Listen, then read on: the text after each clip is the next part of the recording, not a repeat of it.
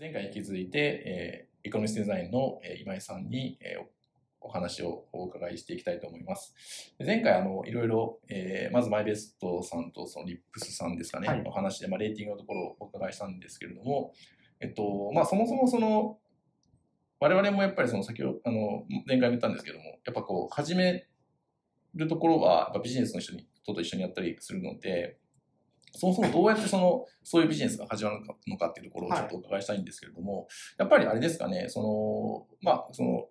まあ、えっ、ー、と、佐賀人生を筆頭にこう、はい、まあ、看板が、こう、大きな看板があるので、はい、まあ、そこに引きつけられて、まあ、お客さんが相談に来ることが多いっていう感じなんですかね。あの、ざっくり言うと、そういう個人の看板とか名前で引っ張られてる案件っていうのは、多分半分ないぐらいだと思います。あとは、あの、まあ、4月に書籍、さっきご紹、はいはい、あ前回ご紹介いただいた、あの、まあ、最新の経済学活用してますで、はい、あれを見た人が軽い感じで相談に来るっていうのが、一番今多いんですかね。あとは、こちらから多少営業してる、まあ、この会社のこれって、間違いのかまるんじゃないかっていうものだけをピンポイントにってるのと、うん、あとはご紹介ですかね。ああ、紹介どうどういう感じの紹介ですかね？例えば、さっきの EBPM っぽい関係の案件だと、やっぱりそういうことをやろうとしてる会社さんが課題感を抱えていて、自分たちだけでは解決できないときに、はい、まあ、データ分析をしてほしいってなると、まあ、一人の研究者に声をかけるか、こういう組織とやってるところに声をかけるかっていう中で、うん、まあ、声をいただくと。僕らとか多分 UT エコンさんは、研究者が人数がいるので、はい、課題が来た時に、はい、どの先生の話がいいかっていうことをチョイスできる、はい、それは一人の先生のところに行ってしまう。その先生がその分野じゃなかった時って、結局もう一回別の先生のところに行かないといけないので、そういう会社さんからすると声かけた後に、あとはこっち側で、メンバー構成考えてくれるっていう意味では楽なので、そういう形でご相談をいただいてるっていうのがあります。あとは、まあ、プレスリリースを出した時に、はい、結構近しい分野だと、そこから連想して自分たちの課題だって思って相談に来られてるって、まあ、マイベストさんとかリップさんもプレスリリース出したことによって、まあ、レーティングで自分たちも課題があると認識した人たちは、はい、えっと、そこからご相談いただくというのもあります。なるほど、なるほど。まあ、じゃあ結構、その、基本的には割と、まあ、あの、向こうから課題を持ってい。らっしゃること多いけども、はい、結構ピンポイントでは、その攻めるところは攻めてるっていう感じなんですかそうですね。なんかその攻めるときっていうのは、はい、その、プロポーザルをこう作って持っていくのか、その、割とフランクにこうちょっと話しませんかっていう感じで持っていくのかっていうと。どちらかというと後者なるほどなるほど。今は。ははまあ、もしかしたらもう少しあのステージが変わったら変わるかもしれませんけど、はい、今はそのまず課題が合ってるかどうかも含めて、うん、僕ら勝手にこれが課題じゃないかと思ってる違った時に出してしまうとやっぱりそこからそっちの話に引きずられても嫌なのでまずはあの知り合いを探すとか、はいはい、まあ、何かしらコンタクトを取れる方法を見つけて、会いに行っているというのは、今日現在はやってることです、ね、まあ、ピンポイントでここがハマるだろうし、ここの課題持ってるだろうから、ここにこういうソリューションがあるよねって思いつつも、でもそれはまず出さないっていうことですか？はい、今はね。なるほど、なるほど。それはね、やっぱりなぜかもう一個あって、はい、そこで中途半端に理解をされると、はい、自分たちでできるって思われるケースってね、たまにあるですよ。レーティングとかもそうですけど、はい、多少、まあ、プレゼンをするときには、手の内は明かさないと自分たちがやろうとしてることが見えないので、うん。うんうん、多少明かすと、そこだけで、なんとなく自分たちでできるんじゃないか、頑張りますみたいなことでありがとうございますと終わるケースももともとあったりもしたので、はいはい、多少開示していいかどうかっていうのは、多少1回ぐらい話してからじゃあ提案持ってきますねっていうような感じに回してます。なるほど、なるほど、ぱり先生のこともありがたいって思って聞いてありがとうございますというケースで最初の頃結構多かったんですよね。はいはいはい、それすごくなんかあのよくわかりますね。はい、あの社内で結構その相談を受けるんですよね。はで、こういう問題があるんですけど、どうですかねっていうふうに相談を受けて、一応回答するんですけど、まあ、ほとんどの場合、その一回きりで、まあ、なんか多分その、もう分かった気になったのか、まあ、それともその、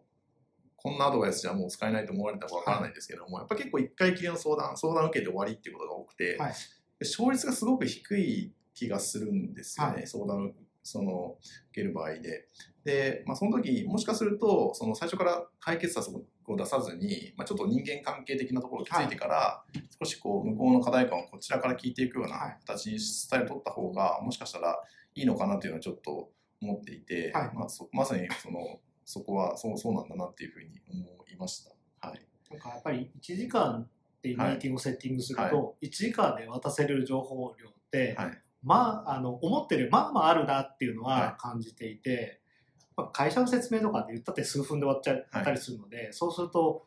これどう思い、まあ、課題感がこういうふうなことがやれますよっていう、はい。はい。この話のありがたみっていうのが、はい。皆さんそこだけで満足するよううんなありがたみのボリューム感に多分なっちゃってるんだなっていう。なるほど。ちょっとその満足させちゃいけないってところあるはいってことですかね。満足させちゃダメですね。まあテクニックですね、そこはまあ、そ。こはまあテクニックなのかもしれませんけど、やっぱり本来はそこよりもっと深いところがあるっていうことを、うんなるほど、なるほ森脇さんとか、はいあのまあ、御社の,、はい AI ラボの皆さんは、まあ、1時間聞いてもここより深いところの大きさを多分感じられるんだと思うんですけど一般の経済学に今まで触れてこられなかった方からするとそこだけでもすごい情報量なのど。で、あこれ使えるわみたいになるっていうのはあったりしますね。そうですよね。そうですね。いや、それはすごく刺さりますね。なんか、私もやっぱり、いまだに結構こう、ガッとこうな持ってって、これでできますみたいな感じの提案をしていることが多い気がするので、ちょっとそれ直していかなきゃいけないなっていうふうな気がしました。なんかその、ちょっと今連想したのは、その、はい。酒井先生があの、まあ、本で書かれてたんですけど、まずその自分という人間を買っていただかないとはい。どうしようもないみたいなことを書かれていて、まあ、その提案内容云々よりもまず好きになってもらったりとかっていうところが大事だよねみたいなことが書かれていて、はい。なんかそこはすごいなんかそのなかなかこのなんていうんですかね私のような経歴だと持ちづらいところなのでいやなんかそこを頑張んないんですなというふうに改めて、はい、思いました。多分堺もでも僕まあもともとからったらもう30何年付き合いですけど、まあ、今のような付き合い方をしたのここ45年なんですけど、やっぱ最初の頃は結構自分の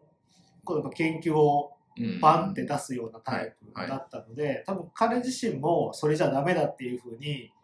気づいた中での改善がやっぱり、そこって難しいその気づきを、まあ、僕と酒井の関係はある意味てかある意味そもそもフラットなので、はい。中学校の延長線上に今があるので、はい。フラットなんでまあ研究者ですけど研究のことでも自分の中でこう思うってことは普通に言ってますし、はい。そうすると、まあ、ほ他の研究者からそういうことって言われずにうん。そのビジネスの方と接点を持ってると、こういう点について改善っていうのって気づきにくいんだと思うんですよね。そうですね。まあ、酒井先生がこう本に書かれてるものをこう、あの2行ぐらいをこう、はい。はっと気づいて、はい。まあ、改善をするはい。場合はとともかく、まあ、通常そういうところが書いてるかっていうと書いてないです書いてないし多分一緒にいたはい。ビジネスサイトの人間がは「先生それおかしいよ」ってはい言わないと思うんですよ。そうですね、はいそうですね。まあ、そういう意味では、まあ、その、コンビとしてやってるからこそ、いいっていうところも、ところもあると思う、まあ、それぞれはい。できないところを補完し合ってるところはある、なるほど、なるほど。すごい、それは本当に大事ですね。あの、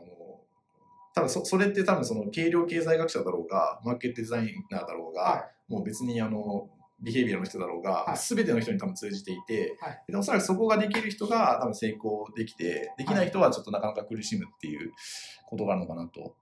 思いますね。ただなんかその、ちょっとその、今話してて思ったのは、その、ボルテージエフェクトっていう本が最近出ていて、あれ読まれました？い、読んあの読んではないですけど、はい、あのし出たのは知ってます。なるほど。はい、なんかそれで、まあ、そのジョジョン・リストが、はい、そのえっと、自分のウーバーとかでの経験を、まあ、書いてるんですけども、す。すごく強烈に印象に残った、その最初、本当冒頭の方に書かれた話があって、そのまあ、ウーバーからその声かけられて、ジョン・リストがそのウーバーの本社に行って、で CEO の、まあ、辞めた CEO らしいんですけど、とまあ、あの1時間ぐらいかなんかその議論をしたらしいんですけど、まあ、徹底的にその CEO はジョン・リストのことを批判するというか、まあ、全てこう退けるという、まあ、ほとんど喧嘩みたいな状態になって、はい、でそれでその後喧嘩別れしたの感じで終わったら、はい、その後連絡が来てあのぜひ来てくださいみたいな感じになったっていうふうに聞いて、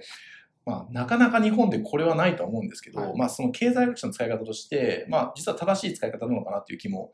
しなくもないんですよね。はい、つまりそのすごくそのコミットした経営者とか、まあ、上層部の人がその呼びつけて、はい、それひたすらクリティカルな議論をもう最初から繰り広げて、で使えると思ったら使うし使わないなと思ったら使わないっていう、まあなんかそのなんていうんですかねこうまあ、日本の、はい、一般的なその最初のビジネスミーティングの感じじゃなくて、もう最初からもうフルスロットルみたいな、はい、なんかそういうことができると、はい、まあそういうことができる方がいるのかわかんないですけども、なんかちょっとやっぱカルチャーが違うなっていうのがすごい印象深くて。まあ、多分それが僕らの言葉で言うと、まあ、信頼関係を築くっていう形に日本流にはなってるんだと思うんですよね。あの僕もジョン・リストの話っていうのは、えっと、今年の7月から6月ぐらいに、あの、慶応で、ジョン・リスト喋ってくれた、はいはい、私もそこ、はい、見ました。あ、僕あれ、現、あの、あ、慶応で聞いてるんです。あ、そうなんですけど、はい。なんであの、ボルテージエフェクトの話をそこでは聞いてたんですけど、はい。はい、結構買ってないんですけど、でも、まあ、あの、対話できちっと、言えるウーバーの経営者っていうのも、日本だと、対等の会話が成り立ってるんだと思うんですよ。日本の経営者で、ああいうタイミングで対等にやり取りできる人たちっていうのは、まだまだ少ないのかなっていう。うんそうですよね。はい、あのこれもちょっとその今井さんのはい、あのまあ、書かれたことなんですけど、はい、その経済学者をその、先生として扱っちゃいけないって書かれたと思うんですけども、それ僕はすごいすごいそれもあの、まあ、なんかそのあんまりこういうことがあるかもしれない、はい、僕もそうずっと思ったんですよ。はい、あのそう読む前から。で、ほあ、そうだよなってすごい思ったんですよね。はい、で、それは何かっていうと、まあ、自分はその、まあ、半分経済学者みたいな、その、経済学者は3割じゃない人、人間ですけども、それでやっぱりその、すごい先生を目の前にすると、はい、まあもう先生になっちゃうわけですよね。はい、で、まあその人の業績とか、こう、ご行能力が見えて、はい、なんかそのお、お考えを伺うみたいな感じになっちゃうんですけど、でも本当は企業のその研究者としては、その先生の知見を使って企業の価値を向上させることが義務なので、そんななんかその、あがめ立てるんじゃなくて、むしろ、まあ、これはどうやったら治り治りますかねとか、まあ、そのとにかく課題をぶつけたりとか、はい、あるいはそのちょっとこうフィージブじゃないそのアイデアがあった時に、はい、いやそれはできないっていう話をちゃんとするっていうところはやっぱ義務としてあるんだなと思って、はい、なんかでもそれをまあ多分そのウーバーの CEO は多分やってたと思うんですけども、なんかでもそれをするためにはどうしたらいいのかなっていうその先生を先生と思わないそのマインドっていうのはどうやったら作れるのかなっていうのはちょっと。ね、そこウーバーの話とか、はい、まあ、アメリカのそういう研究、研究者で経営者は、はい、やっぱ問いならば結構 PhD を持ってたりとかするので、そういうのはやっぱ知見もあるから、はい、まあ、研究者とはその勉強のレベルというか学びのレベルではちょっと違ったとしても、はい、自分たちの経営の、はい、という意味では多分研究者よりも自分の経験があると思ってるところもあって多分対等にできるんだと思うんですよね。もう日本ってそうなってない、やっぱり先生はどちらかと崇め立てられるような、まだ環境になるので、まあ、そこはね、間に人、なんで多分、このエコノミックデザインという会社を創業したときに、まあ、僕と堺の関係性のような関係性をずっと他のところでも作るためには、まあ、ビジネスサイトの人間も経営側に入って、僕はどちらかというと、一緒にやるときは企業側の代弁、まあ、バトルをするときには当然僕はビジネス側に立って、例えば研究者とやり取りをするとかっていうことは、はいはい、まあ、意識的にはやるようにはしています。なるほど。それをまあ一般の企業でどこまでできるかっていうのはやっぱり同僚として働くとかいろいろやってみないとそんな簡単ではないかなと思うんですけど、まあ、僕たちの一つの答えはそういう間に人を入れるっていうところかなと。思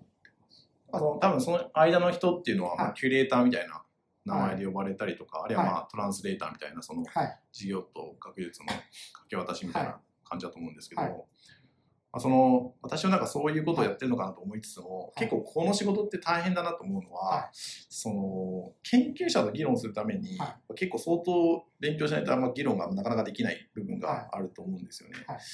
でなんかその事業側から来た人だったら、まあ、その掛け渡しされた時に、まあ、その相当勉強しないとここで議論できないし、はい。逆に研究者の側から事業側に来ると、はい。むしろそのビジネスのことがよくわからないから、はい。なんかその感覚がなくて結局その、えっと、自分がその研究者から言われてこれやりたいんだけどっていうのがなかなか伝わらなくて、はい。まあ、プロジェクトとして成立しなかったりとか、はい。その両サイド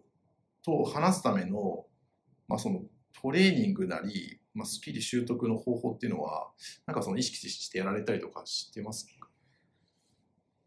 意識してできるんだったら多分僕人を育てれると思うんですけど そこまではまだ行ってなくて、まあ、私の場合たまたま最初の取っかかりが研究者とそういうことやろうと思ったのが同級生だったっていうのもあるので、わからないことはわからないっていうことで、そのそうね。お互いがそこを言い合えるようないやそれ、うん。ビジネスのサイドから見たら意味がわからないんだけどって結構はっきりも言えたし、でその関係性をあった上でエコノミクスデザインという会社を作ったので、うん。星野さんしかり安田さんしかり研究者という意味での当然わからないところあっても一つまあケーススタディみたいなのが堺今井というところにあるので、はいはい。これをこう投影してっていう意味ではうんそのなんとなくわからないわからないと言えるっていうところとかが、まあ、できやすい状況にはなってると思うんですよね。で僕たちの課題はじゃあそういう、まあ、キュレーターなのかトランスレーターなのか、まあああいう人たちをどうやって育てるかっていうのは、まあ、さっきの森脇さんがある程度年齢がいってそこから変えていくっていうのは正直難しいなというのがあの会社の課題ではあります。なるほど。そうですよね。まあ一方で結構その、まあ、あの、はい。割と企業と直接、はい。あの、共同研究をバンバンやって、はい。で、その、まあ成果も上げてるはい。研究者の方々もいると思うんですけど、まあ、まあ、やはりそこはあれなんですかね、センスによるとか天性のもので、その研究者としてもはい。すごく成成功してるけども、まあ、企業の側はい。の感覚とかもまあ共有できるというか理解できるような、は人間っていうのがやっぱりこう必要必要だしあの難しいなと思うのはこうフィットしたような研究と課題がフィットしたような研究がうまくできて、成果が出てるケースっていうのは多分ごく一部で、はいはそこがうまくいってないケースはそれ以上にたくさんあって、はい。多分この人たちがうまくいった成功体験を増えない限りは、うん。もう一回チャレンジしようっていうふうにはだんだんだんならなくなると思うんで、このごく一部うまくいった人たちをどうやって増やすかっていうのは難しい課題かなと。あとは産学連携とかって、はいはい。まあもともと求めてるところが収益を増やすとかに直結してない場合もあるじゃないですか。はいはいおっしゃるですねそれは。まあ、そういう時だとその企業側も利益ってところに寄らなかったら多少歩み寄りやすい部分っていうのはいもあると思うんですよ。はい。で私と酒井とやり取りしてても酒井であって理論はそうやってきたら確かにその、まあ、オークションでもいい結果出るんだろうなと思いつつもそれするためにかかるコストを考えたらそれはないなはいはい。費用対効果悪すぎるっていうのは結構出てくるので、そうするとそれはやめようってはい。なってポシャるかポシャらない方法を考えるかっていうところって、研究者側でも妥協してもらわないといけないっていうのを飲んでもらうっていうのは、まあ、結構ハードル、まあ、骨が折れる作業だなとは思うんですよね。その、えー、と費用対効果が悪くてもやる方法っていうのは、まあ、実装コストを下げるっていうことですかね。そのちょっまあとこう、、実装コストを下げるか、はい。まあ、本来は100点満点だと先生が思うようなやり方があったとしてもそうじゃなくて60点であればいいよね。っていうことをまあ理解してもらって、うん。他なやり方に変えるうん。とかあとは先生によってはやっぱりちゃんと証明されたものを使いたい。いやはいはい。証明されてないけど、はいなんとなくいいかなって思うものだと、まあ自分の名前が出てしまうのはうんすごく嫌がる方もいらっしゃるので、チャレンジしようよっていうところを、まあ、ご理解いただけるいただけないっていうのもうん。うん結果的に収益のところには、これいいと思うけど定率証明されてないから、やうん。っぱ使わないっていう選択をされてるうん。い方もいらっしゃるので、や、そうですよね。なんかその、結構、まあ、因果推論の世界とかでも、はい。やっぱりその、何らかその2つのはい。トリートメントがあって比較して、まあ、統計的に優位ですとか優位じゃないとかっていうのがやっぱいまだにこう重視をされるので、はい。まあ、その明確にその優位だ優位に差差がありますっていうことをまあ検定をした上で言えないときにはい。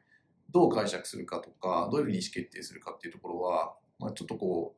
ううっとこうなんていうんですかね。乗り越えなきゃいけない心理的なハードルが、でそれをそれでも頑張ろうっていう人と、はいはい。いやそれだとまだちょっと出せないなってい。う人って、もう、